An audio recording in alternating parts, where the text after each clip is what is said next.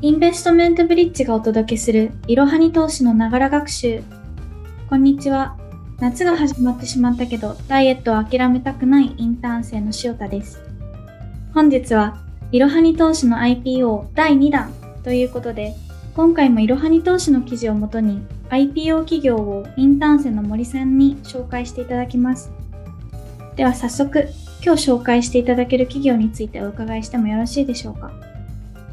はい。えー、今回ご紹介する企業は、エアークローゼットという企業になります。エアークローゼットは7月の29日に上場する予定の企業で、会社名と同じエアークローゼット、まあ、通称エアクロと呼ばれるサブスクリプション型のファッションレンタルサービスを運営している会社になります。エアークローゼット聞いたことありますか？あの洋服をレンタルするサービスがあるのを知ってたんですけど会社名は知らなかったですね。ああ、そうなんですね。まあ、その言っていただいた通り、サブスクリプション型、まあ、つまり月に定額いくらかの料金を支払うことで、まあ、プロのスタイリストが監修した洋服っていうのが毎月送られてきますよっていうようなサービスを展開している企業になります。料金プランが3種類ぐらいありまして、まあ、例えば一番安いライトプランだと、まあ、月額6800円で、トップスが2つとボトムスが1つか、トップス、ボトムス、ワンピース1つずつが送られてくるっていったサービスが受けられます。また、気に入った洋服っていうのは、えっと、購入することもできたりして、ただ、エアクロ、実は女性限定のサービスで、まだ男性には対応してないっていうことなんですけど、どうですか？月額6800円で使ってみたいと思いますか？ぶっちゃけ。そうですねファッションセンスには自信がないので、ま、できればレンタルしたい気持ちもあるんですけどその月額6800円で1ヶ月着回せないとなるとちょっと躊躇してしまいますね。そうですね。もう一個上の、例えばレギュラープランっていうのがあるんですけど、それだと大体9000いくらかで、月で何回でもレンタルする用品を変えられるみたいなサービスもあったりするんですけど、例えば、エアクロのユーザーっていうと、20代から50代結構幅広い世代で、使ってる方っていうのが、まあ、仕事が忙しくて、洋服を選ぶ時間がないっていう方だったりとか、お子様がいらっしゃって、まあ、育児で忙しい女性なんかすごい人気なんですよってサービスになります。また、女性経営者、仕事で本当に忙しいですっていう人がすごく人気で、ま、ユーザーの年収っていうのも公開されてるんですけど、年収がだいたい1000万円を超えてくるユーザーっていうのが非常に多いっていうようなデータがあったりするっていうのがまた面白いなとは思いましたね。確かにそのぐらい稼ぐと、まあ、月1万弱出す分には問題なさそうですもんね。そうですね。実際にそのエアークローゼットの企業の特徴としてはどのようなものがあるのでしょうか？エアークローゼットの特徴としては洋服の循環をすごい高い効率で実現するっていうオペレーションが運用されているっていうところが特徴かなって思います。っていうのも、専用の洋服の倉庫だったりとか、クリーニング工場みたいなのを所有していて、返却された洋服っていうのを最短1日でまた貸し出すことができるようになってます。エアークローゼットは確か7月の下旬に IPO をするということだったんですけれども、評価はどのような予想になっているのでしょうか？いろはに投資の IPO 評価では、記事を公開した当初は、まあ、S 評価っていうふうになっていたんですが、仮条件が想定価格を下回る形で公表されたため、C 評価に切り下げたっていうような形になります。その結果、ま、公募価格から3倍から1.5倍ぐらいの上昇が予想されますよっていう結論に至りました。で、ちょっと難しい言葉が3つ出てきてしまったので、改めて説明しますと、まず前回のおさらいですが、まあ、公募価格っていうのは、まあ、実際に IPO 株をま購入する際の価格のことですね。想定価格というのが、えっと、想定という言葉が入っているように、公募価格、要は購入する価格がいくらぐらいになるのかなっていうのを予想した価格になります。で、公募価格は上場するってなってからいきなりバッて決まるものではないので、それまでの間に想定価格が先に発表されるっていうような形になります。まあ、ただ、想定価格からいきなり公募価格が決まるわけではなく、まあ、間に、ま、仮条件っていうのを一度挟んでから公募価格が決定されるような形になります。で、この仮条件っていうのが、公募価格、要は IPO 株を買う価格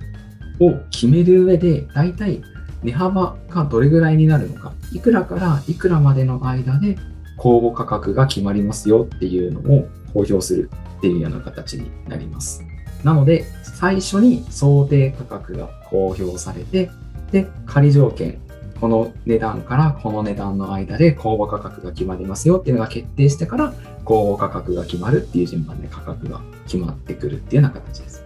ここまで大丈夫ですか？はい、あの、わかなんとなく分かったと思います。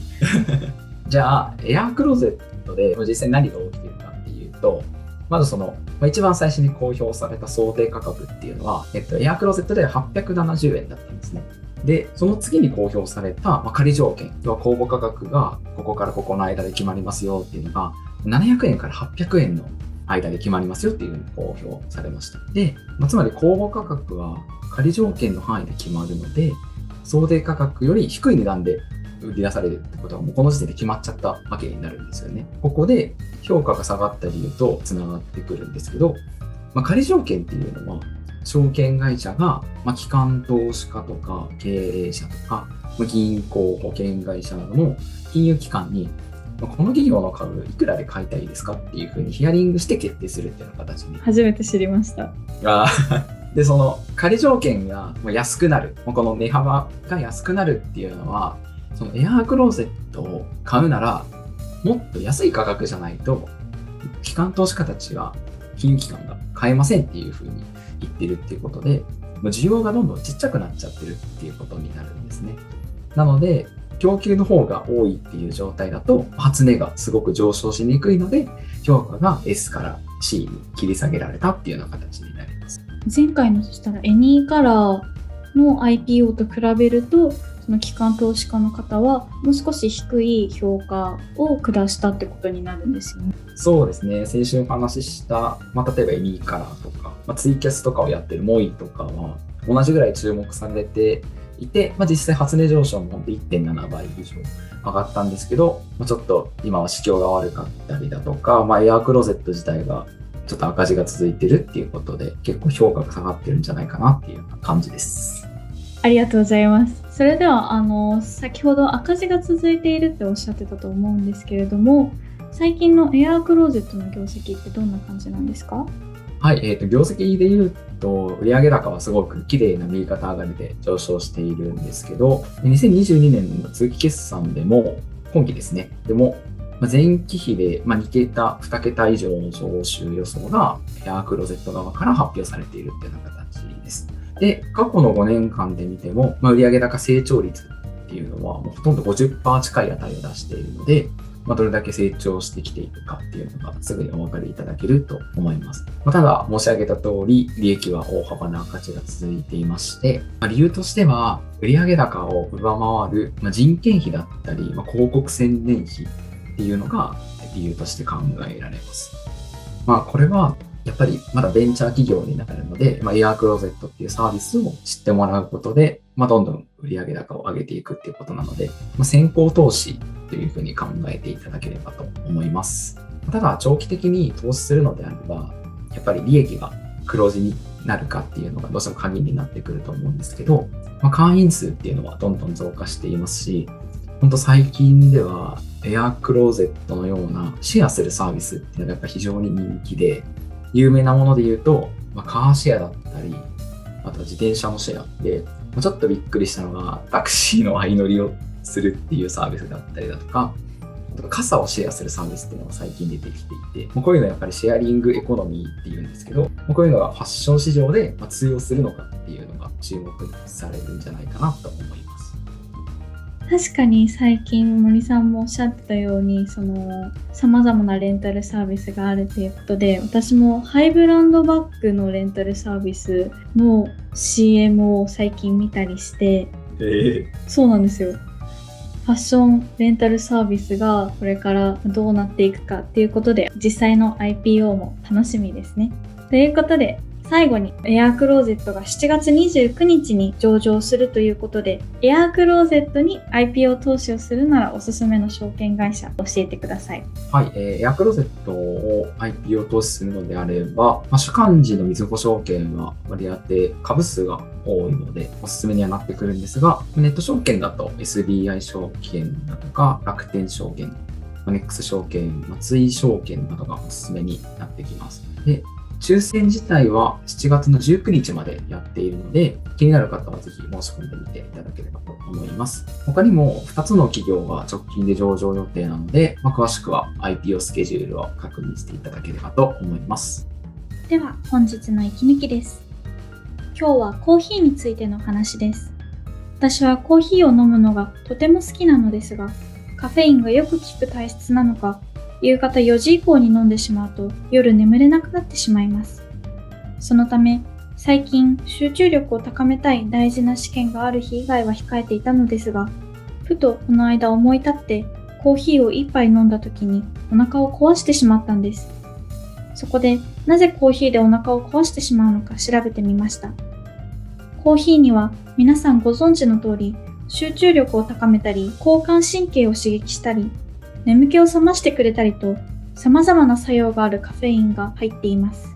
そのカフェインは胃酸の分泌を活性化させる働きも持っています。コーヒーはクロロゲン酸という成分が含まれており、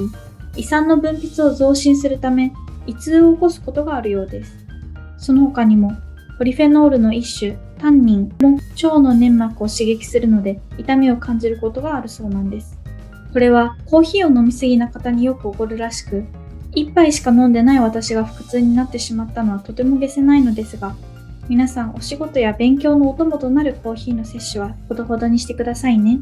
本日も最後までご視聴いただきありがとうございました。ぜひこの番組への登録と評価をお願いいたします。ポッドキャストのほか、公式 LINE アカウント、Twitter、Instagram、Facebook と各種 SNS においても投稿をしているので、そちらフォローもよろしくお願いします。ローマ字で、アットマーク、いろはに投資です。また、株式会社インベストメントブリッジは、個人投資家向けの IR、企業情報サイト、ブリッジサロンも運営しています。こちらも説明欄記載の URL よりぜひご覧ください。